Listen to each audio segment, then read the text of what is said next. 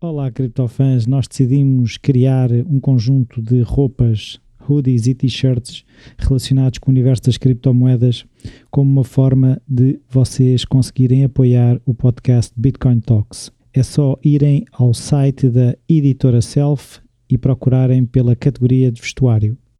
Olá, António. Olá, Rui. Cá estamos para fechar mais uma temporada, a quinta já. Já são muitos episódios. Fechar temporada já começa a ser um hábito. Não, mas o que é Eh, engraçado é que calha também mais ou menos com o fecho do ano. não é? Acho que há aqui uma coincidênciazinha. Sim, calha bem.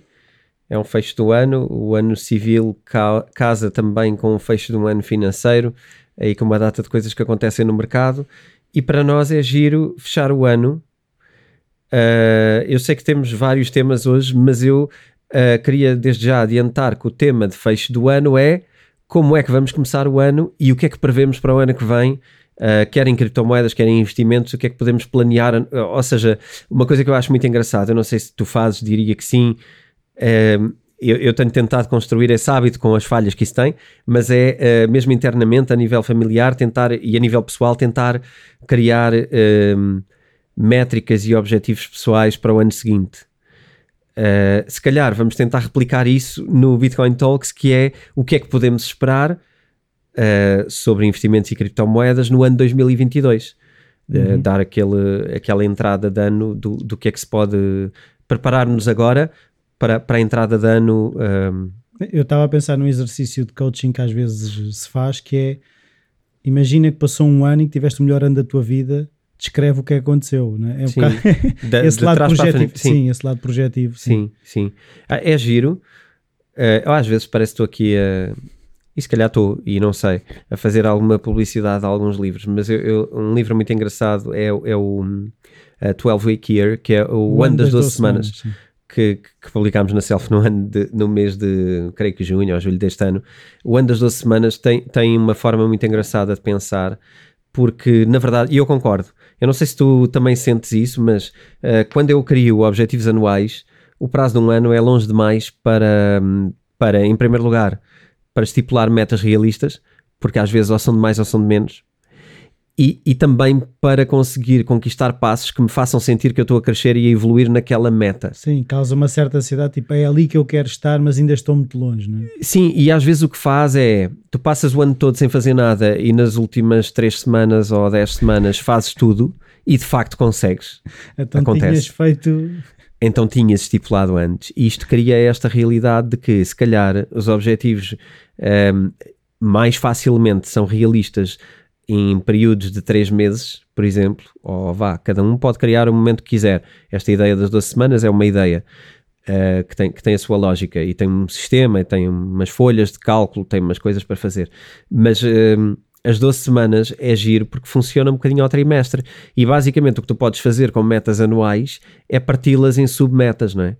Isto pode parecer a mesma coisa, mas não é. Não é? Quem está habituado sabe que, que fez uma conquista ganha um balanço brutal para a E conquista não seguinte. só, e também consegues aferir a que distância é que estás do objetivo final, percebes? Ok, estou atrasado, estou adiantado, como é que se estou adiantado, o que é que eu posso fazer com este tempo extra? Se estou atrasado, onde é que eu posso ir buscar tempo para Sim. acelerar? Onde é que metes o, para- o. Se isto foi muito fácil, onde é que pões o próximo objetivo? Já é mais ajustado. Exato. Se isto foi muito lento, se calhar estavas a achar que, pá, que as coisas eram mais fáceis e de repente então ajustas o próximo. Mas é giro porque durante o período de 12 anos não te faz ficar preso. De 12 semanas. Ah, ah, desculpa, durante um período de um ano, Ah, ok, 12 meses. 12 meses, não te faz ficar tão preso a objetivos que, que estipulaste no início e que estavam errados à partida. Tu tens muitos pontos de ajuste, não é? Tens Sim, 4 por ano Se não podes estar a prolongar o erro durante 12 meses, não é? e estás 12 meses com o objetivo errado. Pá, não faz sentido. Se tu já percebeste ao fim de dois meses que aquilo está errado, tens que corrigir e, e realinhar. Então, ah, E é isso de que tu também já referiste, as small wins também ajuda, não é? Sim, porque dão-te aquele balanço de, ok, esta conquista já está, ah, check, né? Sim, e do mesmo outro que dia, as coisas não estejam a correr bem, afinas e, e percebes, ok, nem tu está a correr bem, mas nem tu está a correr mal. sim, sim, sim. E a dizer que ainda no outro dia dei, dei pelo meu filho ah, ahm, ele, ele é distraído, como provavelmente a maioria dos miúdos são, e tudo o que tem a ver com rotinas e, e disciplina e quantidade de coisas que deve cumprir é-lhe difícil, porque está sempre brincadeira, cabeça na lua, etc. Mas dei por ele a, a, a cantar, conforme ia pela casa, ia fazendo uma coisa, check, outra, check, e estava a fazer as Ah. coisas que ele sabe que tem que fazer quando vai para aquela tarefa. Uhum. Então foi giro vê-lo, nanana, check, nanana, check. Aquilo para ele era uma música e foi ele que criou. Não lhe ensinei nada disto. Sim, sim, Ensinei-lhe outras coisas, não lhe ensinei isto. Mas tinha batida, tinha rap à mistura. Eu, é? é, muito rap, provavelmente, né? Isto, hip hop está na moda e nesta geração eu acho que é, é, pronto, é, é parte do, do mainstream. Sim, se correr Estava bem. nas suas lengalengas, né? se, se correr bem como o Ben Horowitz, também é fã de rap. Olha, sim. Quem é que me comentou? Ah, foram uns rapazes que fazem reviews no, no Instagram que comentaram a ideia de o autor ser muito fã de rap e, e a cada capítulo ter aquele, aquele início do rap que está muito relacionado com, com com a dificuldade que vem a Sim, seguir. sim, sim. E de facto é verdade, o hip hop tem hip hop, rap, hoje em dia chama-se mais o hip hop, o hip hop é uma coisa mais larga se calhar, Uhum. mas eh, é giro porque eh, por muito que também se encontre de maus exemplos, também se encontra muito, muito- muitas boas ideias no, Sim. no hip hop, como aliás em toda a música. Sim, mas há uma, há uma série que eu aconselho que é o Hip Hop Revolution na Netflix, em que tu vais percebendo a história do hip hop e, e vais percebendo também eh, as estratégias que, que os próprios rappers vão tendo de hustle, de lutar pela música deles, de chegar ao- aqui ou ali, vender aquelas cassetes piratas que depois viram mainstream. É, eu acho que é uma Aquela boa série. ideia empresarial do bootstrapping, não é? Sim, que muita gente acha que, que é cool, mas é pequenino. Eh, Na verdade, as grandes coisas, a meu ver, as grandes coisas nascem normalmente disso, de ehm, grandes pessoas, grandes ideias, grandes dificuldades. Mas é preciso é desbravar o caminho, não Sim, é? sim, Estamos sim. no meio da Amazónia, pá, é preciso pegar numa katana e começar a limpar ahm, caminho, criar caminho. E quem cria caminho é diferente de quem, quem nasce com o caminho preparado e, e, pá, tem outro tipo de preguiça e inércia Uhum. Como nativa, é que se né? chama aquele Damon John do Shark Tank dos Estados Unidos? Da Fubu? Sim, Aquilo também começou ele, a, faz, ele a, faz- a costurar bonés em casa e depois conseguiu que um rapper famoso na altura usasse um boné dele e a partir daí é que a Fubu pegou. tens ali vários self-made men, né? E por isso é que eu acho que, que Mesmo Mark muito... Cuban também. Sim, sim. eh, que dormia no sofá das casas dos amigos e comia sandes sempre iguais de todos os dias do mesmo sítio porque era a comida mais barata que podia ter porque o dinheiro dele e o tempo dele era para investir no trabalho. Uhum. Uh, eu acho que não temos de ser todos assim uh, e nem todos somos assim, nós somos todos diferentes, mas aquelas pessoas são bons exemplos para percebermos o sacrifício que está envolvido em criar coisas que têm valor, Uhum. porque raramente uh, tem a ver com genialidade, normalmente tem a ver com trabalho. Um, se calhar temos de ter alguma coisa genial para fazer, senão não fazemos nada, temos só trabalho e estamos só na roda. Mas eu acho que uh, ter ideias é só estar a começar. E eu lembro-me, olha, eu vou dar um exemplo até meu. Um, eu na música, e eu, eu qui- quis ser músico durante uns anos, eu na música sempre tive a noção de que para mim aquilo era só genialidade. Ah. E o meu esforço ali, eh, todas as horas que eu praticava, eram muitas por dia, era por paixão, não era por, por técnica nem por trabalho. Não havia trabalho nenhum. Não havia um, um treino específico. Eu, eu treinava porque eu queria chegar a coisas, mas nada daquilo para mim era trabalho. Hum. Isto é difícil, se calhar, agora, porque, porque estou a entrar com dois conceitos ao mesmo tempo. Em primeiro lugar, queria dizer que para mim a música sempre foi eh, talento, só talento. E, e fui percebendo ao longo do tempo que havia uma data de trabalho ligada à música que eu não estava disponível para fazer. Ok. E não tem a ver com trabalho na música, Sim. tem a ver com trabalho fora da música, Ok. noutras coisas que eu não gostava. Sim, de comunicação, de andar a, a gravar cassetes para vender lá ao E- e- agente. E ou- vendeste a pessoas, Sim. convencer pessoas que tu és bom, Uhum. mesmo antes de te ouvirem, ahm, ou expor-te à opinião das pessoas sobre o teu trabalho para que elas te respeitem o teu trabalho. Ou seja, tudo isto são coisas que na altura para mim não me faziam muito sentido, eh, porque eu achava eh, erradamente que um artista era um artista, que era aquela Sim. ar do eu tenho arte e quem compreende, compreende. E, Sim.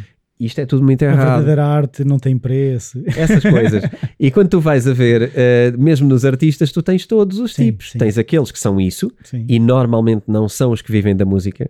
Sim. E depois tens os que vivem da música, que têm um enorme sucesso nacional, multinacional, que têm dois talentos em conjunto. Aquele da música, normalmente menos Sim.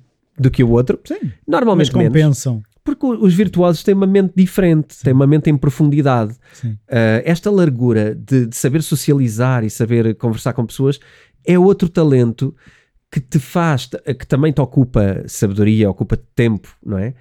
E quando tu és um artista que sabe vender, uh, tu aí és um artista que pode viver da música. E aí começa a entrar outra coisa.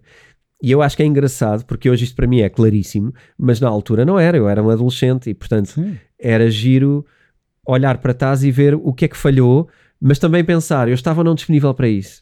E, e tinhas pesso- pessoas à tua volta que sabiam fazê-lo, ou seja, se calhar nem tinhas essa referência, não é? Não, nada, ninguém percebia nada. Ninguém Ah, percebia nada. ninguém, é engraçado, ninguém percebia nada sobre empreendedorismo, ninguém percebia nada sobre como vender, ninguém percebia nada sobre relações públicas à minha volta. À minha sim, volta. sim, sim. E acho que isso também não me permitiu nunca ter esses conselhos, lá está, se eu tivesse Sim, à é- minha é volta. se tu tivesse um referencial, não é? Claro, isso é, isso é o chamado. Vá, antigamente era o agente, eh, não é? Os músicos precisam de um agente, porque a cena deles é a música e depois há o agente. Hoje eu acho que somos todos muito mais multifacetados e compreendemos mais a largura. Não é que não precisamos do agente, precisamos, porque é Sim. tudo mais complexo. Mas a própria pessoa já sabe um bocadinho Sim, mas sobre já aquilo. tens uma agência de comunicação no telemóvel, é assim, mal comparada. Depois é saber usá-la, mas ela está lá, não é? Mas, sim, mas há essa consciência. Como tu vês de fora, também começas a perceber: ah, é assim que se comunica, ah, é assim que eles fazem. E se na altura houvesse isso, repara, estamos a falar de uma altura que não havia internet. Não. Portanto, ah, não valia muito. Não havia mesmo internet. A internet nasceu no início dos anos 90, eu estou a falar dos anos 80 e muitos. Ah, portanto, 80 e muitos, 90 e poucos. Portanto, não havia internet em Portugal sequer. Ou era sofrível. E, portanto, o acesso é- era uma coisa difícil. E nesse aspecto, lá está, é informação e é percebermos que nós não somos feitos de uma coisa. Temos talento, ah, na verdade, eu acho que termos talento é só termos uma, uma ótima oportunidade Sim. para podermos ser felizes a fazer uma coisa que gostamos. Uhum. Porque se calhar o talento. Sim, mas isso é uma coisa que também às vezes dizem que tu às vezes podes ter quando a, paixão se une ao talento, porque tu, tu podes ser muito talentoso e não ter gosto nenhum por aquilo. E, e- e o ideal é quando tu unes, tu gostares daquilo e seres bom a fazê-lo, porque tu podes ser bom a fazer uma coisa e não gostares de a fazer, ou podes gostar muito de uma coisa e seres mau a fazê-la. Ok. Eu, eu tenho alguma dificuldade em que isso seja perpétuo no tempo. Não me parece que isso seja muito sustentável. Claro que não é porque tu É. mudas. Porque se tu não. Se tu não és bom naquilo, mesmo que gostes, tu vais perceber, vais-te comparar e vais ver, pá, não é para aqui. Portanto, eu acho que isso no tempo não é muito sustentável. Não. O, o contrário pode ser, que é, tu, gost, hum, tu tens muito jeito para uma coisa, mas não praticas muito. E isto é, isto é muito sustentável no tempo. Não te leva a lado nenhum, mas é muito sustentável no tempo. Sim. A- a- O que eu acho aqui que se abriu é a possibilidade de quando tens talento e, e paixão, e eu estava a unir isto como se fosse uma, Sim, mas não são. Uh, não é sempre. E, e, aliás, eu acho que a energia do gostar é variável, não é? Nós temos uma relação, às vezes, amor-ódio com aquilo que, que somos bons a fazer. Uh, e isso é bom, porque quer dizer que se temos dores, temos crescimento, possibilidade de crescimento. Portanto, é interessante. Mas, mas, uh, mas eu estava a unir as duas como uh, uma oportunidade. Ou seja, se tu és bom numa coisa e gostas dessa coisa, só aqui é que começa a oportunidade. Isto ainda, Sim, sim, ainda não sim, é nada. Não é nada, sim, sim, sim. Começa uma oportunidade para se implementares isto da maneira correta e trabalhares a sério, podes colher frutos para a frente que vêm daqui. Se não houver esta, esta obsessão pelo sucesso naquilo que gostas, pá, acho que é muito difícil ter sucesso. Até porque podes ser daqueles sucessos fugazes. Até podes chegar lá. Sim, Mas só chegas lá uma vez, a seguir eh, a energia foi-se, é? sim, estava-me a lembrar Aquele daquele do Sai da Frente Guedes. Lembras-te daquele. ok. Que é feito? Yeah, Pois. que é feito. Nada. Mas aí é, é tão fugaz que nem foi talento, não é? Foi só cair. Sim, mas, mas eu, eu- houve uma altura que ainda investiguei, fui ver o que é que tinha acontecido. Sim. Ele ainda, ainda, ainda fez daquelas coisas de aparições em festas em que. Mas pronto, lá está. Mas, mas ficou-se por ali. Não hav- mas aí também acho que não havia talento. Acho não eu. sei. Para cair. Não sei. Acho que era cómico. às vezes há casos desses onde as pessoas têm talentos e de repente aquilo serviu De stick, para mostrar ou a seja, pessoa, de- não é? Pois, sim. e E aquilo depois é o que tu montra. aproveitas daquilo, não é? Sim, mas depois ou tens ou não tens, e, e quem não tem, pá, o fogo vai-se. Mas eu acho que o fogo também se vai da maneira que nós não estamos a- normalmente a pensar, que é, tu tens o talento, tens a paixão, mas não tens a capacidade de sacrifício. É aquela resiliência que hoje acho que é uma das, é uma das eh, vá, características que mais temos de trabalhar, porque há- há- toda a gente concorre muito para tudo. Uhum. E somos todos muitos e somos todos muito bons Uhum. a fazer muita coisa. E quando chegas aí, pá, tens que te tens Sim, de de alguma maneira. forma, sim. E isto só se faz com, com resiliência e, e entrega e trabalho. Sim, é uma coisa que eu tenho pensado bastante que é esforço sim, sacrifício não. Por- Porque uma, é, que, é que sacrifício implica ah, que se calhar não é a coisa certa. Esforço é porque estás na coisa certa. Eu pessoalmente não concordo. Então pronto. Uh, por- porque se- às vezes é preciso sacrifício. E sacrifício não tem a ver com não estás na coisa certa. Uh, Eu acho que não tem a ver com isso. Tem a ver com sacrificar coisas. Sacrificar uh, esforço, estar em dificuldade. Uhum. E eu acho que às vezes para chegar a lugares. eh, eu penso, eh, aliás, ainda há pouco estávamos a falar de atletas de alta competição. Chegar a esses lugares são lugares de extremo desconforto, extremo sacrifício. Eu não, não acho que temos todos que ser atletas de, Sim, alta sim, competição. sim. Pá, acho que não. Mas, eh, mas sabemos pelos exemplos que vemos que quem está naquele topo tem, pá, tem sacrifícios eh, grandes. Quando, quando dizes sacrifícios, não é, não é eh, perder anos de vida, não é, não é dar cabo do teu corpo, não é dar cabo da tua mente, mas é, é chegar ao ponto de, de, de dor, de dor em sacrifício. E eu acho que não há, hum, não há um vencer, não há um- uma conquista sem dor. Uhum. Eu acho que ela acarreta dor. E a dor é o sacrifício naquilo que eu estou a, a, a dizer. Ou seja, se tu tens dor, tu estás a sacrificar-te, tu estás, Sim, eu, eu encaro, estás eu, desconfortável. eu encaro essa dor como esforço, não como sacrifício. Porque imagina, se, eh, existe a dor de bateres contra uma parede e existe a dor do ginásio. São dor, Sim, mas, mas uma se calhar vai, vai te provocar um desconforto diferente. mas quando dizes bater contra uma parede, estás a dizer uma coisa e a sua conclusão. Estás a dizer que é impossível atravessá-la. Talvez. Mas eh, isso já é outra coisa. Aí é, é teimosia, não é sacrifício. É, se calhar é burrice, Sim. já não é sacrifício. É diferente. Há coisas que não podes vencer, não é? E não vale a pena. Mas uma parede é uma coisa que tu não podes Sim, vencer. mas se calhar o que eu estou a entender é o sacrifício é isso, é quando tu estás a, a, a- a como uma vez eh, um entrevistado no Falar Criativo, o Jean Rosier, falava dar murros em ponta de faca, ou seja, aquilo não, não- nunca, vai, nunca vai correr bem, não é? Ok, mas eu não acho o sacrifício isso. por- Porque associo o sacrifício a quem. Não a quem não conseguiu e foi inconsequente, mas sim a quem conseguiu e passou dificuldades. Certo. Sacrificar é passar dificuldades. Ok. É, tu vês o Mark Cuban, é, por exemplo, dormir no sofá das casas dos amigos porque não tinha dinheiro para, para ter um aluguer, mas partilhava com amigos pá, e dormia onde fosse. É, comer sempre sandes pá, de má qualidade, isto é um sacrifício, até de saúde aqui, e eu até acho menos bem, mas fez. Uh, sacrificou relações, ele fala muito de namoradas, que disse: pá, nenhuma namorada está, uh, me vai impedir de, de dar o litro pela minha empresa, portanto eu só tenho X tempo para namoro, portanto, adeus. Uh, e ele falou de alguns casos que eu não vejo também com bons. Lá está. Mas isto são os sacrifícios que eu acho Certo. que é demasiado, mas também não é darmos numa faca. Repara, Sim, sim. dar murros numa faca é burrice. Sim. Outra vez. Não é o Mark Cuban. O. Mark Cuban não deu murros em facas. Não, não. O que ele fez foi Mas para perder- ele é esforço, não era sacrifício. é, mas, mas lá está, ele sacrificou coisas na vida, ele perdeu coisas na vida para poder ter aquilo. Mas E isto porque é eram mais importantes outras. Mas, mas é sacrificar. Ok, em, em termos. hum, se calhar estamos aqui já Sim, numa, sim, numa é. questão retórica de palavras. E se calhar estamos a dizer a mesma coisa, mas só achamos Sim, que a é palavra isso, é significa isso, é isso. uma coisa diferente. Uh, mas mas o, a noção que, que eu aplico ao sacrifício é que tu tens que perder coisas, às vezes perdes coisas que até gostavas, Uhum. mas dizes, pá, mas aquilo para mim é mais importante. Certo. Portanto, eu, eu não vou poder ter isto, mas vou sacrificar este desejo e não tenho. E agora Vou ter aquilo.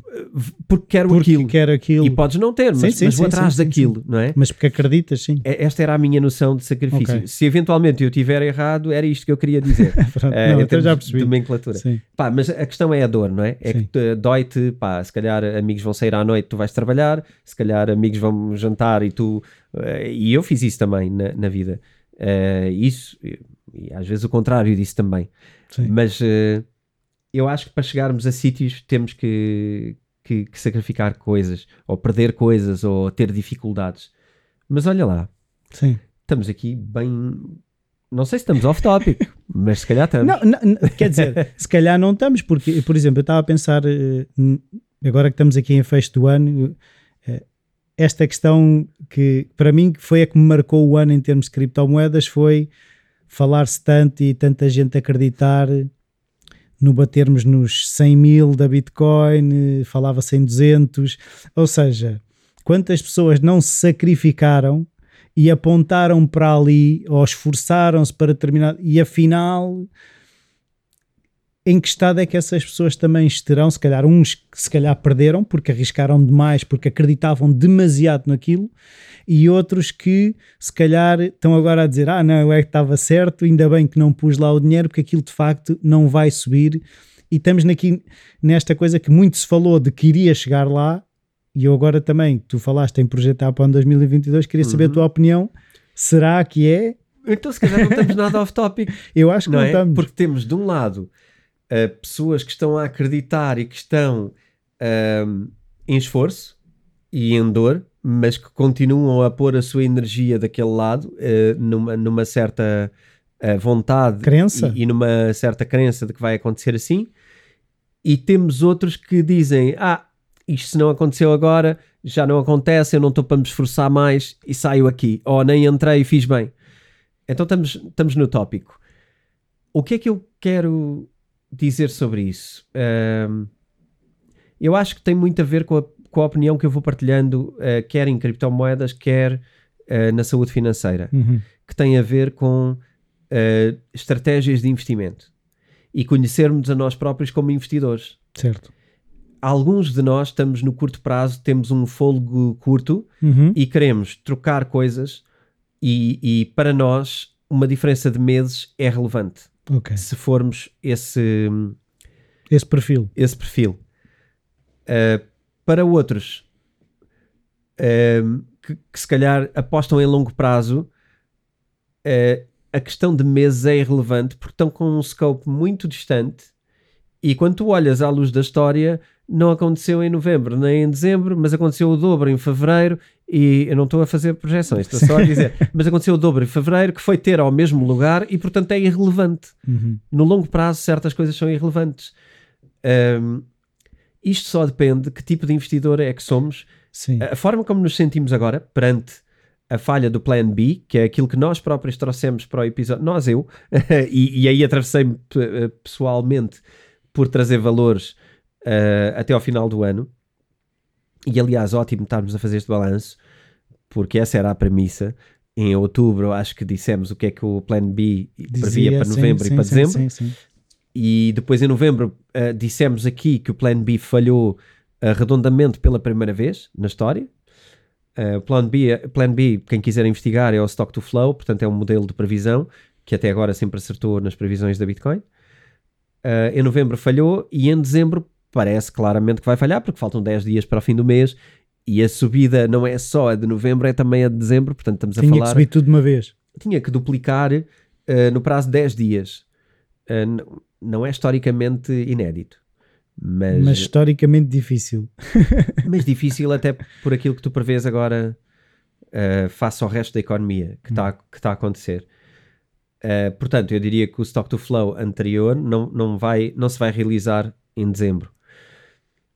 Não sei se as previsões são, são falsas, ou seja, um, lá está, tudo tem a ver com o quão importante para nós é uh, 10, 20 dias, 50 dias, 100 dias, quer dizer, qual é a Sim. relevância disto? Mas, por exemplo, tendo com base essa referência que disseste da história e não sei o quê, nestas, ou seja, em, em ativos semelhantes, quer dizer, a Bitcoin não, é difícil de comparar, mas uh, situações destas, deste género em que se prevê, por exemplo, que uma determinada ação de uma empresa na altura tal vai chegar ao valor tal e não chega e depois há esse hiato, tu estás a dizer, em vez de ser no mês, no mês X, é no mês X mais 5.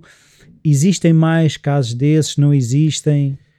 Sim. Um, ehm, eu quando era, uh, quando estava a estudar, assinei alguns jornais uh, económicos na altura, tanto portugueses como estrangeiros, entre eles o Financial Times.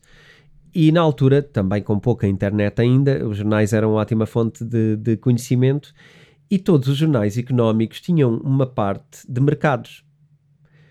E nessa parte de mercados, as maiores empresas do mundo de investimentos faziam previsões sobre o valor da ação tal uh, para a semana, para o mês, etc. Uh, ah, nunca nenhuma acertou em nada. Nunca que eu tivesse visto e verificado, e repara que isto remete à altura onde eu tinha carteiras virtuais e fazia investimentos uh, financeiros. Não, simulações. Aquelas simulações, como eu, como eu digo, e ainda no outro dia coloquei no Instagram a ideia de eh, experimentem investir em criptomoedas com carteiras fictícias para começarem a praticar. Ou seja, registram o dia em que compraram, não é? Compraram entre aspas. Por, por exemplo, sim. E, e depois e dizem, ah, vou vender no dia agora tal. Agora vendo, agora compro. E façam essa simulação para se exporem à sensação de estarem ali, estarem a perder, estarem a ganhar, o que é que fazem, como é que nos comportamos. Como é que olham para aquilo. É um bocadinho como o atleta que está a simular a competição para ver como é que se comporta, uhum. não é? Isto é muito importante nos investimentos. Um, e, e, na altura eu fazia isso. E, e os jornais falhavam, epá, 99% das vezes, em tudo. E os jornais só emitiam opiniões uh, das grandes uh, empresas de investimento do mundo. Portanto, se isto é comum, é, a questão é, eu nunca vi foi outra coisa. Ah, pronto. Eu só vi foi disto.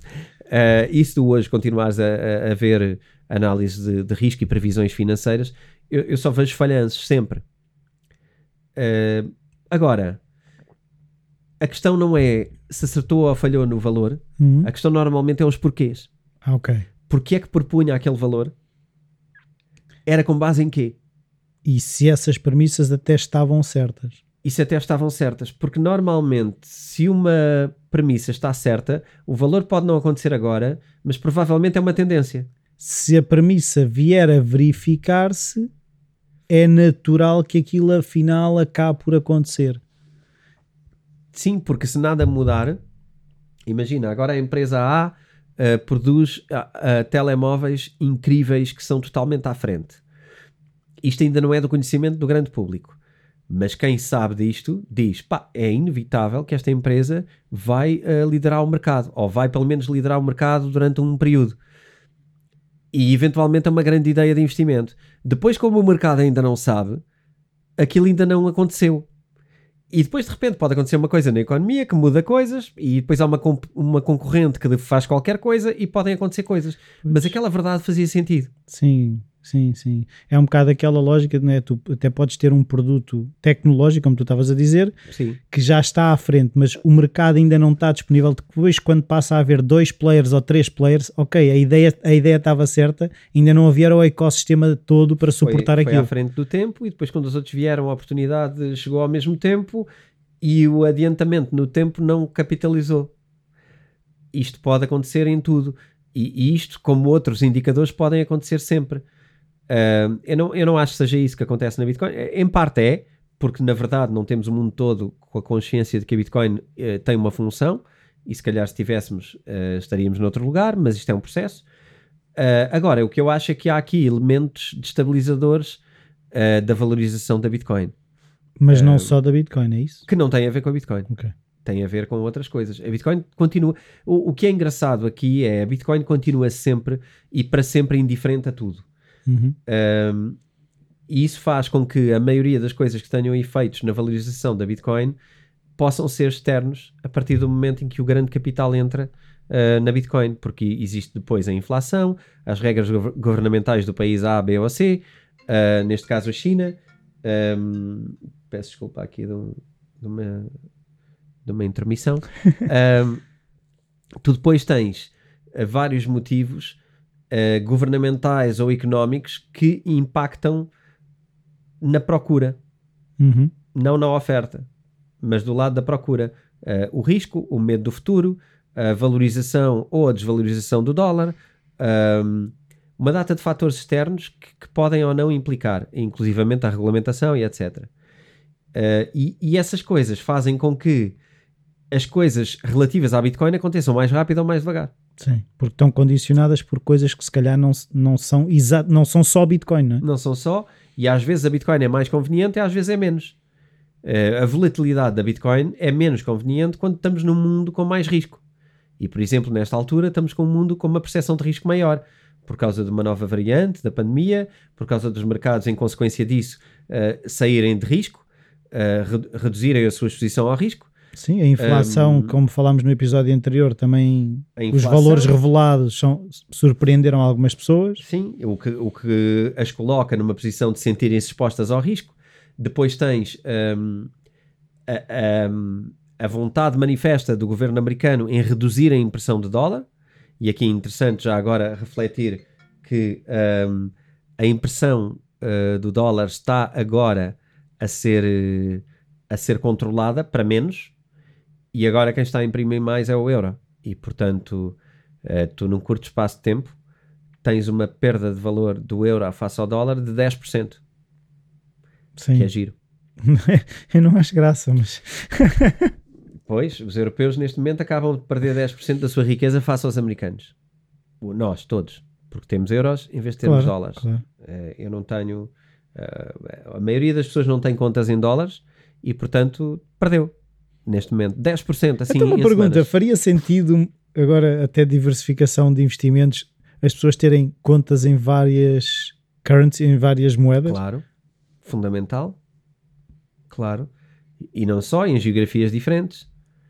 Um, Estados Unidos, Europa, Ásia. Teres exemplo. várias contas bancárias, Sim. tal como distribuis os investimentos, também as tuas contas bancárias. Sim, em moeda diferente, porque elas valorizam e desvalorizam de forma diferente. Sim. Isto não vale é, para qualquer carteira, ou seja, isto só interessa a partir de um volume uh, que é X e que é significativo. Uh, quando estamos a falar de saúde financeira, na nossa rúbrica, normalmente não vamos para estes voos porque normalmente isto implica um património uh, onde se calhar abaixo de um milhão não vale muito a pena estar a fazer a dispersão de, de, geografia. Mas claramente a chegar a esse nível, isso é uma, isso é uma operação muito importante. Muito importante estar em geografias, porque o mundo caminha a velocidades diferentes e está exposto a riscos diferentes. Uh, e portanto, e aliás, hoje mais que nunca hoje mais que nunca. Nós vamos falar para a frente, é inevitável, vamos falar cada vez mais sobre uh, a geopolítica e a geoeconomia. Portanto, um, a proteção do dinheiro cada vez mais tem a ver com isto. E eu acho que esta coisa que estou a falar, que se calhar há, há uns anos até era um milhão, e se calhar até agora acho que é muito menos. Se calhar com 300 que, mil já. Se calhar já devemos começar a, a pensar em, em, dividir, porque estamos em, num mundo cada vez mais polarizado e, e às vezes ter oportunidade noutra economia é muito relevante.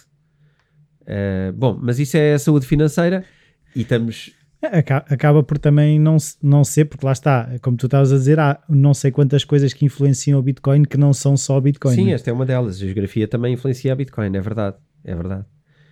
Um, é, é, verdade, e, é, e é o facto da China ter banido a Bitcoin é um dos exemplos uh, e uma das razões para, qua, para, que potencia esta não valorização, porque na China passou a ser uh, dúbio a posse sobre criptomoedas passou a ser algo dúbio. Não é ilegal ter criptomoedas. Mas também não é legal. Mas também não te dizem que é legal. Mas não, mas não é, não estás a incumprir a lei, mas não podes minerar, não podes ter um exchange, uh, portanto os negócios em criptomoedas não podem existir. Uh, Criou-se um vazio que é quem tem criptomoedas tem, não, não está ilegal, mas não deve nem comprar nem vender, porque essa atividade é ilegal e, portanto, estão podes, paradas. Tu, sim, estão paradas. E, claro, tudo o que é negócio a sair da China tem que vender. Claro. E, portanto, houve uma grande pressão de venda, não só de miners, como uma pressão de venda de, de exchanges da China que tiveram que mudar de, de geografia. Isto é uma das razões para, para Bitcoin não... não... ter subido uhum. aqueles, aqueles valores.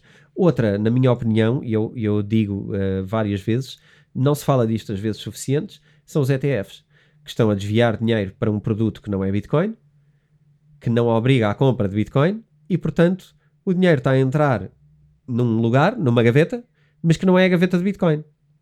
E portanto, tu tens inúmeras empresas americanas a comprar ETFs de Bitcoin para se exporem à variação de Bitcoin. No entanto, isto não faz variar Bitcoin porque está noutra gaveta. Tu não aumentaste procura. Certo. Aquele dinheiro não foi para Bitcoin. Então, mas isso também, no caso da Bitcoin subir muito, eles também não vão ser beneficiados, ou serão? Não. E acho que. Ehm, lá está. Eu não percebo como é que se fala tão pouco disto. Porque repara, tu queres expor à volatilidade da Bitcoin. Mas o que tu fazes ao fazer isto é domesticar o valor da Bitcoin. Porque ele não varia quando tu investes. Então não sobe. Pois. Então não estás a expor a nada. Estás só a pôr dinheiro numa gaveta que não tem nada a ver com nada. Se aquele dinheiro, não é? Isso faz-me lembrar quase aquela situação que é eh, eu estou doente, tu tomas um medicamento e eu acho que aquilo me vai fazer bem, não é? É mais ou menos assim. Porque tu, eh, pois é isso, tu, tu, tu não queres entrar no mercado, não é? Ou não podes, porque a lei não, não permite neste caso. Sim. Eh, tu não podes entrar no mercado, então entras numa coisa que está ali a ver acontecer, mas na verdade não influi para o mercado. Sim. E isto é pouco falado, porque na verdade todo esse dinheiro que está a entrar ali entraria, estrategicamente, entraria em Bitcoin. Bitcoin. É dinheiro potencial para E que Bitcoin. faria alterar o valor. garantidamente. E posso dizer que se tu colocares o valor dos ETFs em Bitcoin, então vamos ver se cumpriu ou não o Plan B. Se calhar, Se calhar o plano B não preveu, foi. Estas aprovações de ETFs e como é que foram feitas e o desviar dinheiro para outra economia paralela, que na verdade é o que é, eh, se calhar não. E se calhar se pegarmos nesse dinheiro e in- incluirmos esse dinheiro em pressão de compra, se calhar tens um preço mais, mais elevado. Eh, ainda que eu acredito, já agora, eh, e já vamos longos, está na hora de começar a dizer coisas que são afirmações, eh, ainda que eu acredito que é irrelevante no, no longo prazo, porque é inevitável, a tendência crescente é inevitável. Este episódio é patrocinado pela editora Self, onde podem encontrar livros sobre como investir, day trading e o livro do António, Bitcoin. Os ouvintes do Bitcoin Talks têm um desconto extra de 15% em todo o site. Basta irem a www.vidaself.com e usar o código Bitcoin Talks. Repito, basta irem a vidaself.com e usar o código Bitcoin Talks. O que é que eu preparei para hoje? Força. Parece que estamos a começar o episódio. Agora ao fim de mais de meia hora. Ahm, as mega tendências para 2022. Parece giro? Parece? Então é para Então ver o pronto. que é isso.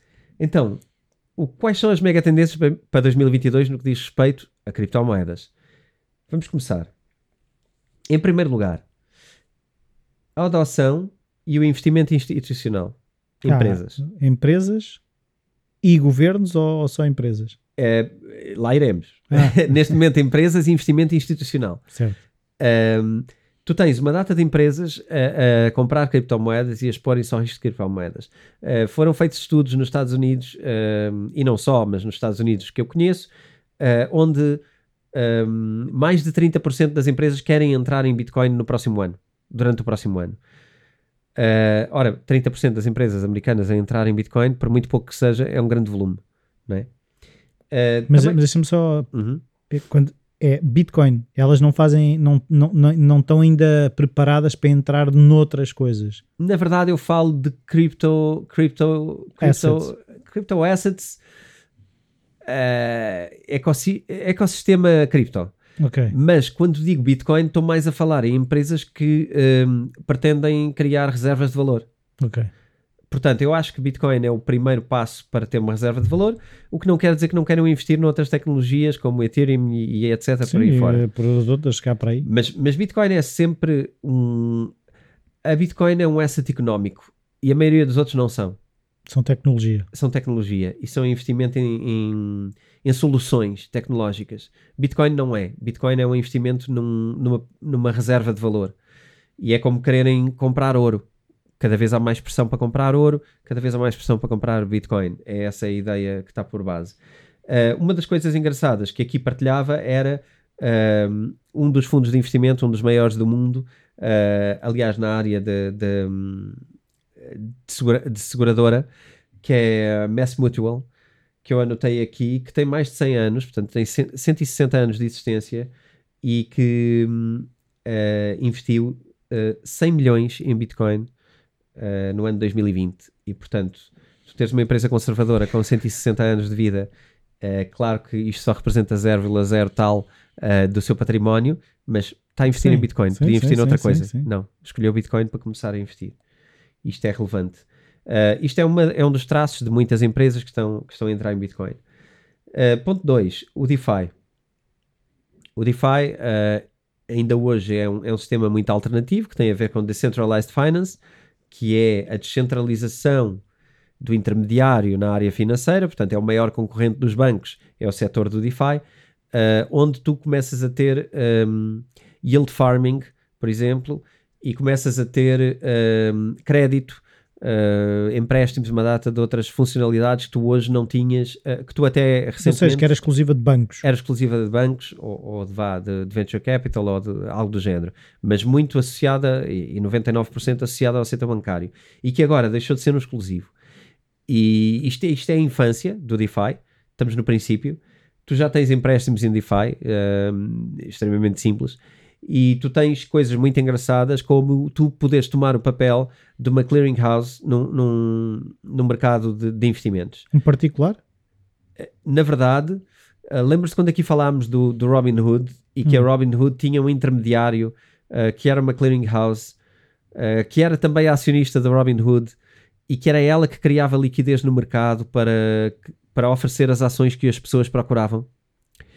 Isto são, são intermediários do mercado que agora uh, tu podes ser particularmente esse intermediário, okay. sem precisar de ser uma empresa que na verdade tem um lugar privilegiado na economia, porque está a criar liquidez, está a ser o, o laranja entre quem pede e quem oferece e está a oferecer liquidez. Tu hoje já podes ser esse intermediário. Já posso ser. Uh, e não precisas de ser uma multinacional que neste momento, se calhar, há meia dúzia posso dizer, se calhar há meia dúzia no mundo que dominam uh, a maior economia do mundo, uh, em termos de, de, mercado acionista. E tu hoje, em DeFi, tu podes ser isto para criptomoedas. Portanto... Sim, aí mostra bem a descentralização, sim. Cada um de nós coloca um X lá e está a fazer esse papel. Portanto, isto é a total descentralização da economia. E isto é muito forte e está a começar. Está a falhar, está a criar erros, uh, está a dar uma data de problemas, mas está a começar e portanto acho que é muito relevante. Um, para te dar uma ideia também, no início de 2020, o, o, dinheiro envolvido nisto eram 2 bilhões que estavam presos em, em total value currencies dentro de, disto. Uh, no final de, de, deste ano, 2020, eram 15 bilhões, portanto passou de 2 para 15. Uh, ah, para teres uma noção, agora são 100 bilhões neste momento. Já é qualquer coisa. é? Estamos a falar de, num prazo de dois quase dois anos, passou de 2 bilhões para 100 bilhões. Portanto, esta reta está muito vertical, não é? Esta curva está muito vertical para, para crescimento. Um, enfim, tenho aqui um gráfico que podia partilhar, poderemos pôr em notas ou partilhar de alguma maneira, mas, mas mostra basicamente esta curva que é, que é assombrosa. Falar de uma coisa mais terra a terra, NFTs. Sim, também está muito na berra. Toda uma nova economia de NFTs a tokenização de tudo. Tokenização de bens físicos e de bens digitais. Um, neste momento, uh, a tokenização de bens digitais já foi muito falada, uh, que é a arte digital e etc. A tokenização de bens físicos eu acho que é das coisas que está mais por explorar e é incrível o potencial que isto tem. Como é que isso funciona? Uh, basicamente, enfim, isto, isto, é infinito. Sim. Nem eu sei a, a, aplicação toda que isto pode ter. mas, mas, por exemplo, imagina que tu lanças um token Uh, e que só quem tem esse token é que pode ter acesso a um bem físico que tu vais lançar a seguir. Por exemplo. Okay. Ah, um bocadinho. Não, não será a Nike que anda a fazer um bocado isso? A Nike está a fazer exatamente okay. isso. Ok. Para teres acesso ao modelo X dos ténis, tens que ter o token dos, dos ténis, não é? É quase um early bird de é, coisas. É, é, é, um early bird, mas aí com mais skin in the game, porque tu já compraste qualquer coisa, não é? Yeah e já tens uma coisa para mostrar que tens, sim, sim. e depois ainda tens um acesso privilegiado a outras coisas, sim. e depois se calhar pertences a uma tribo especial que tem acesso a coisas que, que dão coisas, e portanto epá, isto é um infinito mercado. Sim, é. É, é, acaba também funcionar como um gancho para prender pessoas, né? Sim, mas todo o resto também funciona. Isto é só porque os NFTs tornaram-se um instrumento muito bom para fazer este processo. Sim, sim, e eu acho que está só a começar. Tudo, tudo no mundo vai ter um NFT e isso é, é só um mercado que está a começar. Agora, isto não é só coisas boas, nem é só coisas animadoras. Também em 2022 vamos claramente perceber que a regulamentação ahm, Está aqui para nos dificultar as coisas. está a, a regulamentação e a, e a- por outro lado, a regulamentação e a clareza também sobre a regulamentação, que é uma coisa que hoje vivemos naquele no, No limbo. naquele limbo do isto é, é legal, mas é ilegal, mas pode-se fazer, não é? Ah, isso é um clássico, ah, quase sketch português, não é? É proibido, mas pode-se fazer. Ah, nós neste momento vivemos o proibido, mas pode-se fazer. A partir daqui vamos, é inevitável, Ou E- é proibido ou pode-se fazer. sim, e é inevitável que fique claro o que é que é proibido e o que é que se pode fazer. E o ano 2022 vai ser, acho eu, ahm, um salto enorme no esclarecimento do que é que podes fazer. E, e porquê é que tu achas que, que isso vai acontecer? Ou seja, o que é que vai mudar para que quem não estava a clarificar vai sentir a necessidade de clarificar? não vai mudar, é, mas é uma consequência do que está a acontecer agora, porque todos estão a estudar profundamente há algum tempo. Eh, isto não é uma matéria fácil, leva tempo a estudar, leva tempo a E perceber. tu achas que estamos a chegar a conclusões? É isso? Sim, acho que o ano de 2022 vai ser um ano de conclusões sobre regulamentação, tanto nos Estados Unidos como na Europa. Na China eh, já se chegou lá, bem ou mal, e eventualmente para a frente ou para trás. A China já baniu criptomoedas, é uma piada, já, já foram mais de 10 vezes, por cada ano baniu, eh, mas continuam lá. Portanto, eh, é uma forma diferente de funcionar. Europa e Estados Unidos será de uma maneira diferente, porque somos países diferentes, com, com obediências diferentes e etc. Mas eh, claramente eu acho que o ano 2022 vamos ver algumas coisas acontecerem relacionadas também com outras coisas que vou E falar. tu à achas que a regulamentação vai ser mais rígida ou, ou, pelo contrário, vai ser mais aberta e acolher mais coisas? eu, eu acho que vai ser mais rígida eh, no geral, porque não havia, não é? Portanto, vai haver mais rigidez, vai haver mais eh, impostos sobre esta matéria, porque na verdade é o único objetivo, é criar impostos. Uh, por outro lado, a clareza vai permitir dar saltos enormes para quem está a, a trabalhar nesta área. Uh, pode parecer, uh, até para nós ao início, que a regulamentação vai castrar e vai, sim, e vai, limitar. sim. limitar. Eu acho que a clareza vai fazer com que isto está regulamentado, portanto agora acabou-se a conversa do, do isto Ah, é shady. Sim, e os hesitantes, se calhar, vão começar a entrar. Sim, já nunca mais vais ter uma reunião sobre criptomoedas onde de repente estás a trazer um tema meio shady que as pessoas pensam, mas isto é legal ou é ilegal? Eu estou ou não a, a fugir à economia, isto é black market ou não? Sim, Essa, essa nuvem desaparece sim, sim. e eu acho que a quantidade de pessoas envolvidas e, e que querem estar envolvidas vão dar um passo Claro. muito maior à frente. Uh, inclusivamente acho que vão haver uh, movimentações de países também, mas, mas lá chegaremos. Acho que isso ainda está num ponto aqui à frente. Um, DEPs, uh, já falámos aqui de DEPs, são basicamente Decentralized DEPs, portanto um, temos CryptoKitties, temos uma data de coisas que funcionam com, com aplicação, em a maioria em cima de Ethereum, mais de 50% em cima de Ethereum, e que são basicamente aplicações que funcionam com um, algum grau de descentralização.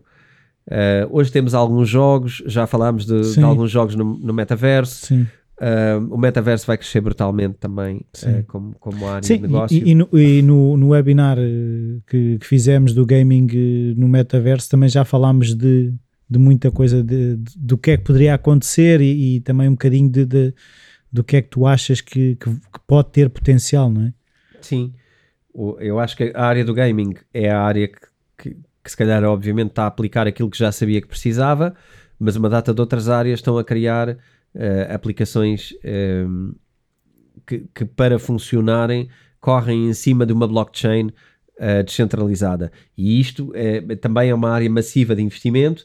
Também para teres uma ideia aqui de números, ehm, eh, deixa-me dizer-te que o aumento de investimento no ano de 2020 Hum. foi de 271 bilhões. Poça.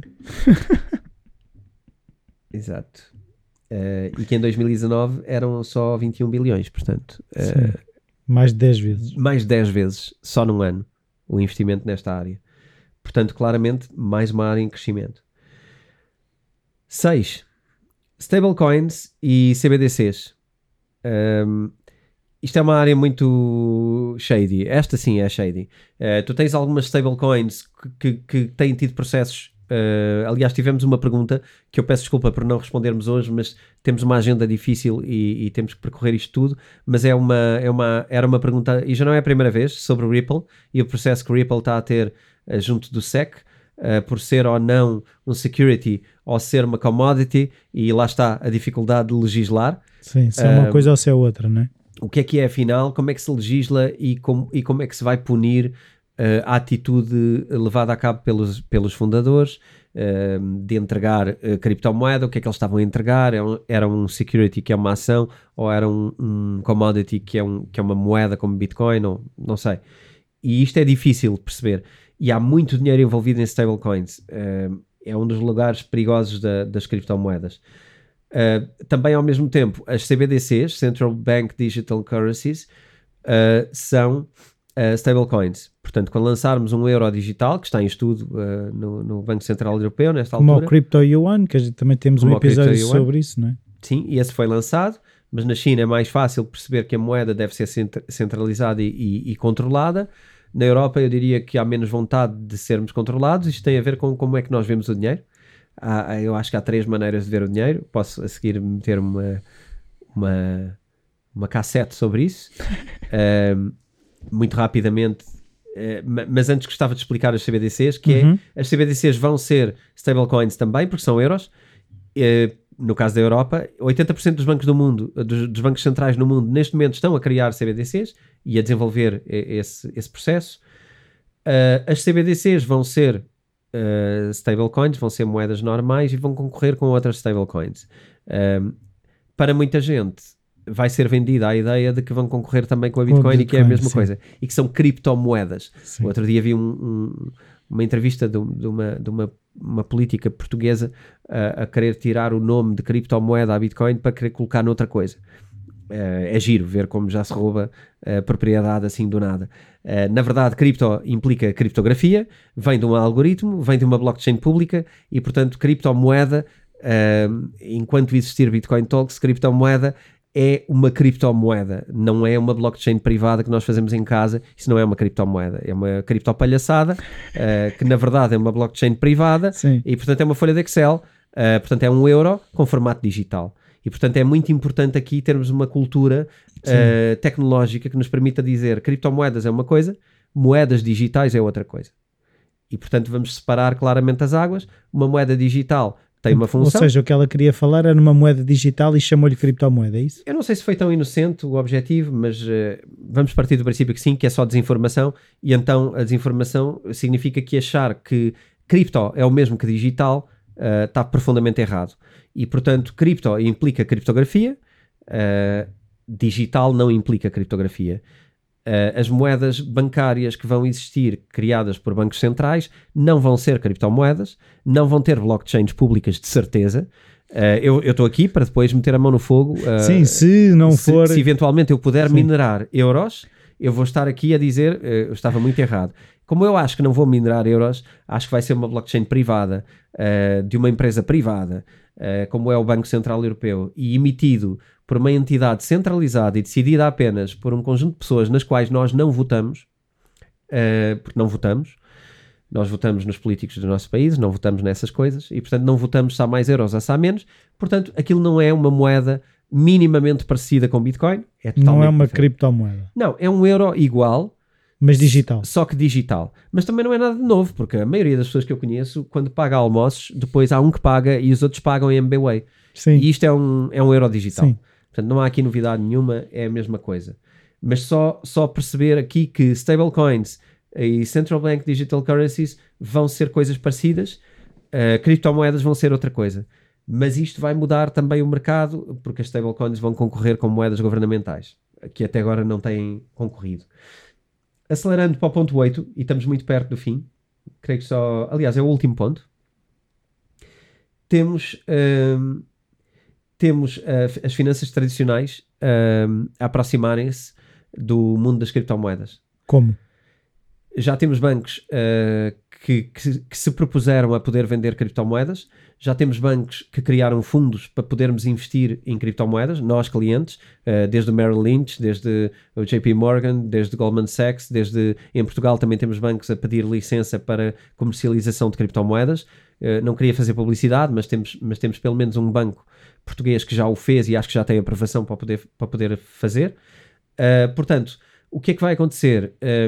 Em resumo, os bancos tradicionais vão ter que abraçar esta nova ideia. Uh, uh, isto já não é novo, já tínhamos Revolut, não é? O fintech já estava aqui, já não é preciso agências na rua, já não é preciso uma data de coisas. Portanto, se calhar metade das pessoas que trabalham nos bancos tornam-se relativamente obsoletas e já não são necessárias para fazer o que é preciso fazer.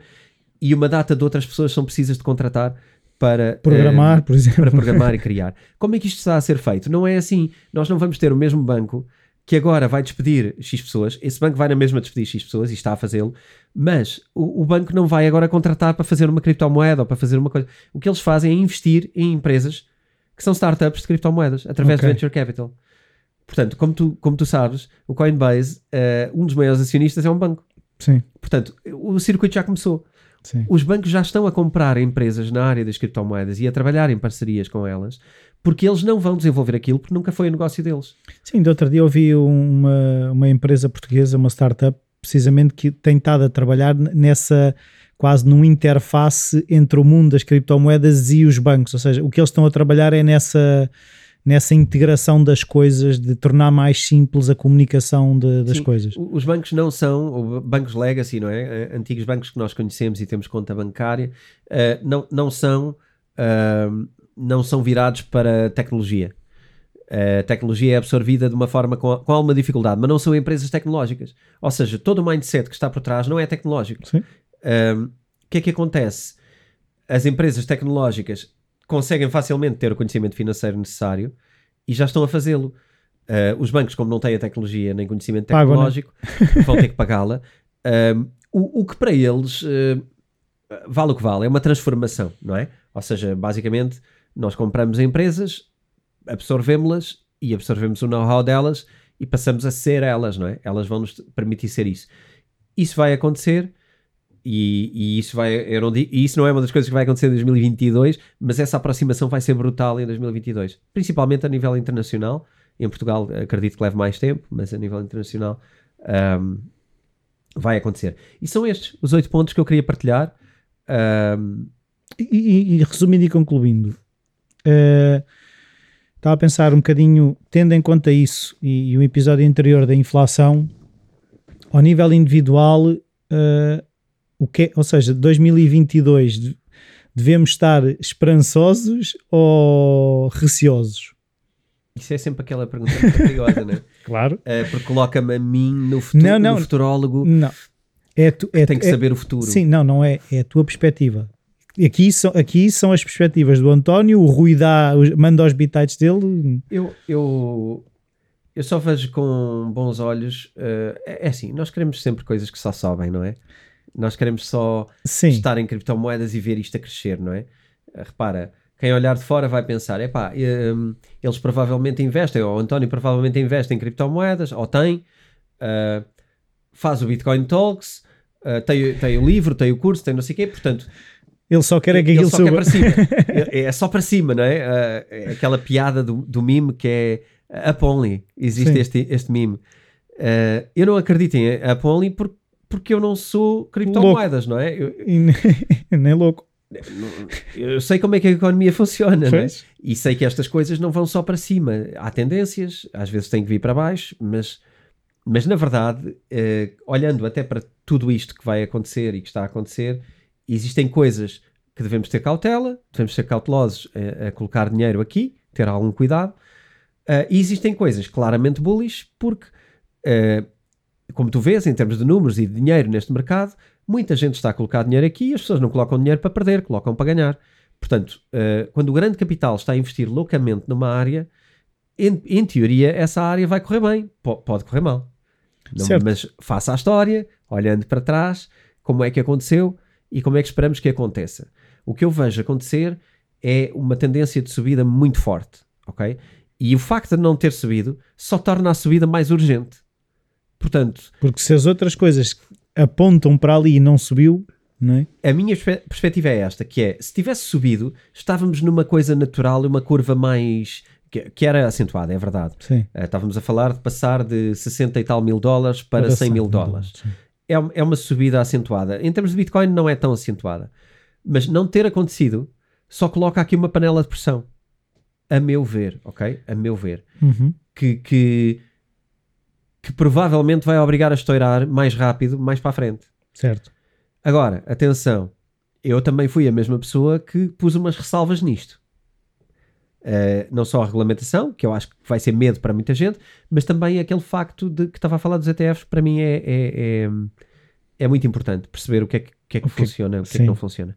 Porque os ETFs, já agora, os ETFs sobre Bitcoin com compra de Bitcoin efetiva foram chumbados todos. Todos? Sim, e acabou de ser chumbado mais um. Uh, portanto, esses não vão passar, já está entendido. Aqueles ETFs que te obrigam a comprar Bitcoin não vão passar. Aqueles que não tens de comprar Bitcoin, compras outra coisa ao lado, mas que também não têm Bitcoin, esses vão passar. E portanto, isto para mim é um dado interessante. Arda Nazaré, tudo bem. Tudo bem. mas olha, ainda assim, a última mensagem, se calhar, sobre. Não sei se é a última, eh, faz-me perguntas sobre isto, se achares que ainda não está claro, mas há, há outra coisa interessante que é em 2024 há outro halving em princípio da Bitcoin o que tende para a Bitcoin um, aumentar de valor fortemente, Sim. como aconteceu em 2020. Sim. Portanto, estamos a aproximar, não é? Uh, não estamos lá, mas estamos Sim, a aproximar. E, e é uma coisa que tu estavas a dizer que eu estava a pensar que é a quantidade de, como é que eu ia te explicar isto? Pequenas linhas que estão a ser uh, traçadas e, e quase uh, cordas de segurança é, é, que antigamente, se calhar, havia duas ou três uh, coisas que falavam de Bitcoin ou que estavam a.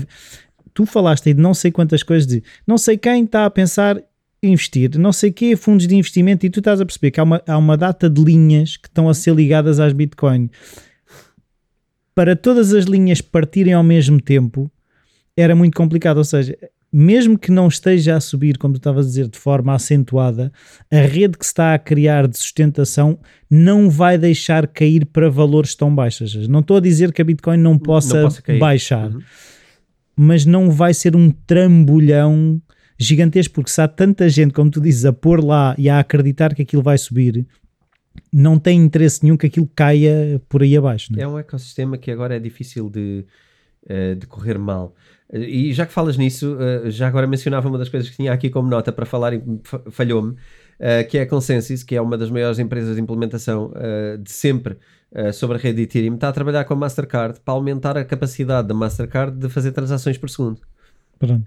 e que à partida pretendem saltar para 10 mil transações por segundo, quando hoje está na casa dos 1700. Pois, é, Portanto, é isso, é, é, é, é, isso, são cordas que estão a ser lançadas para o ecossistema para agarrar. É constante. É todos os dias uma pequena notícia de alguém tem um projeto com alguém para inovar e melhorar uma certa coisa. E, e este ecossistema como um todo uh, tem um grande barómetro que se chama Bitcoin. Sim. E não querendo aqui dizer que é um investimento seguro e que podem pôr porque vão sempre ganhar, porque não vão. Se não há uh, nada. Que não pode cair, porque pode. Pode ir para. Está hoje a 40 e tais, pode ir para 10 mil amanhã, pode ir para 5 mil. Uh, pode acontecer uma data de coisas. Agora, quem está exposto ao risco tem que saber isto. E, ainda assim, achar que é ou não uma boa ideia e concluir. Uh, esta é a minha visão para 2022, baseada uh, nos dados do mercado que está a acontecer e das coisas que provavelmente vão calhar no ano que vem, como grandes bombas. Hum. também é importante dizer que é, e, isto vem da tua, da tua questão, aliás, isto não é uma novidade, foste tu que disseste, uh, mas que eu tinha aqui também para não me esquecer. Uh, os casos de uso com cripto cada vez são mais, que é o que tu estás a dizer. Sim, sim, cada sim, vez há uma empresa nova a fazer mais uma coisa, os casos de uso são cada vez mais. Uh, e outra ideia engraçada que é a ideia de termos uma conta de poupança em cripto transformar-se numa norma. Sim. Começar a ser algo que quase toda a gente tem mesmo que não tenha só, também tem. Sim. Uma, tenho aqui uma poupança e também tenho aqui uma poupança em cripto. Okay? Começar a ser a norma. Já é para muita gente, começar a ser cada vez mais uma coisa popular. É mais uma das ideias para 2022 que acho que vai ficar ainda mais popular. Um, e se calhar é isto. Sim, sim, sim, a, sim, sim. Não. A metralhar muita coisa. Não, não, não, não mas eu, eu acho que é assim, acho que são tendências que mostram bem o panorama todo, ou seja, desde NFTs, eh, fundos de investimento que estão a entrar, eh, nova regulamentação. Os bancos. Sim. As empresas normais como Sim. forma de poupança. Sim. O DeFi como setor eh, por explorar. Os Decentralized Exchanges, que eu nem falei, mas está dentro do DeFi de alguma maneira. Sim. Que são bolsas descentralizadas sem intermediários. Certo.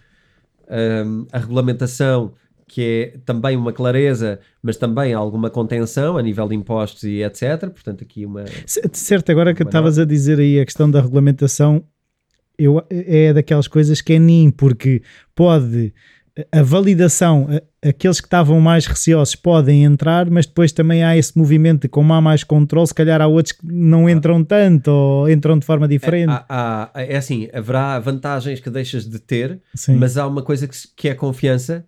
Para muita gente que ainda estava no vai, não vai, é uma confiança do estilo, ok, porque repara, a regulamentação, bem ou mal, vai tirar muito aldrabão do sistema. Sim. Vai ser uma maravilha nesse Um aspecto. filtro. vai ser um filtro para uma data de agentes que não são ahm, vá, que não são bondosos, que não são bo- boa, boa, bom material para este ecossistema, que vão ter que sair porque não conseguem cumprir. Ahm, pronto, por outro lado, vai ser mais uma castração de alguma inovação e de alguma disrupção, mas isso depois é, é relativo. Mas vai ser uma ajuda a trazer clareza do estilo, ah, isto agora já é regulamentado, epá, agora há alguma segurança. Portanto, acho que aqui a regulamentação entra como um dado relativamente positivo, no- na minha perspectiva.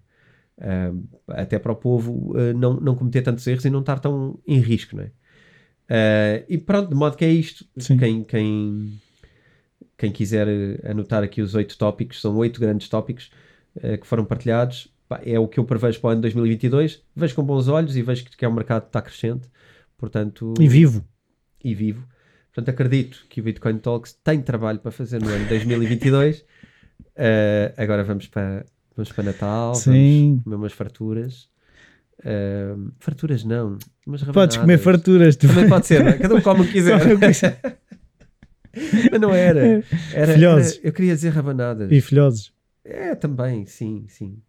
Sonhos e essas coisas. Sonhos, essas coisas todas para, para festejar este, este final de ano um, Sim. e entrarmos no novo ano com, com nova energia. Sim.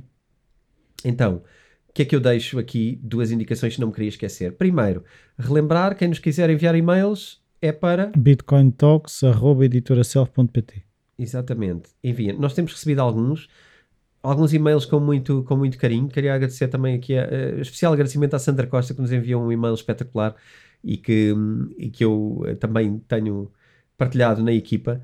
Estes e-mails de, eh, calorosos das pessoas que nos seguem e que sentem que estamos a fazer alguma coisa com valor. Ah, ainda ontem dei uma entrevista e partilhei a ideia eh, do serviço público, que é algo que nós recebemos constantemente nas mensagens e, e nos posts. Isto foi muito giro eh, na entrevista que dei ontem, que, que há de sair em janeiro, ahm, ver a noção de que, eh, de alguma maneira, a interpretação do rapaz que me entrevistou foi: eh, somos nós, porque também ele faz o mesmo, se calhar somos nós agora que fazemos mais serviço público do que os canais centralizados de televisão, ou, ou do que as notícias, ou do que alguma coisa, porque ali existem agendas às vezes, ou existem coisas, e aqui somos pessoas para pessoas. E se nós não tivermos uma agenda, eh, somos pessoas para pessoas. Sim. E, e então foi giro a interpretação. eh, Sim, as pessoas sentem isso, não é? Eu acho que se estivéssemos aqui de facto eh, com uma agenda, eu acho que as pessoas percebiam. Sim. E, e acho que não, não diriam isso. Ahm, também queria dizer que nós fizemos um passatempo, aliás, abrimos um passatempo na semana passada que fecha hoje, hoje sexta-feira, e que ao meio-dia, no meu Instagram, vamos publicar o vencedor e oferecer-lhe aquela t-shirt espetacular. Não é este hoodie maravilhoso que eu estou hoje, um hoodie aqui do Bitcoin Talks, bem quentinho. Não é o hoodie, é uma Uma t-shirt. Um, e vamos eleger a frase mais, mais engraçada, ou cada um votará como quiser, uh, mas até ao meio-dia anunciamos o vencedor. Um, Ou a vencedora. ou a vencedora.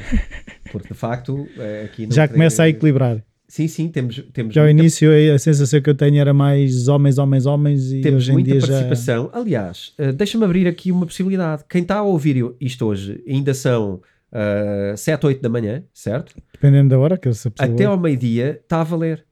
Portanto, continuem e vão lá escrever a vossa frase porque está a valer até ao meio-dia. Nós só fechamos ao meio-dia. Sim, festas ao meio-dia, não anuncias ao meio-dia.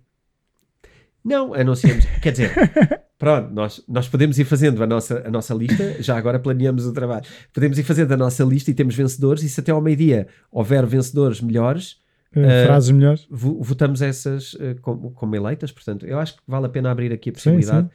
para o last minute. Hum, Enfim, é arrojado, mas uh, vou tentar. Depois, o que é que eu queria dizer, para além de desejar um bom Natal? Tinha aqui mais uma Sim, mas é o, teu Instagram, António Vilaça Pacheco. Sim.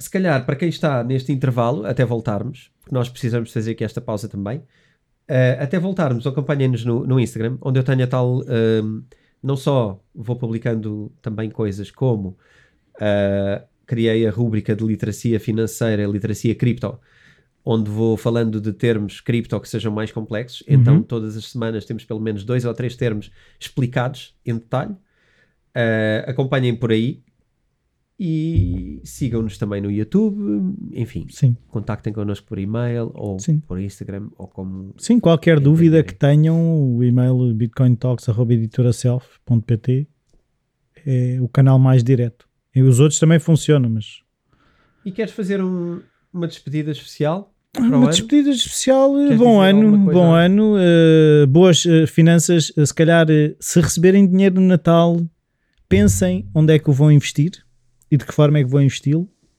sejam mais conscientes da forma, se, se entrar capital, eh, não pensem logo em ir comprar coisas, pensem se calhar de que forma é que aquele dinheiro pode ser bem investido. Em 2022, Sim, com um plano, sim, traçar um plano para o ano.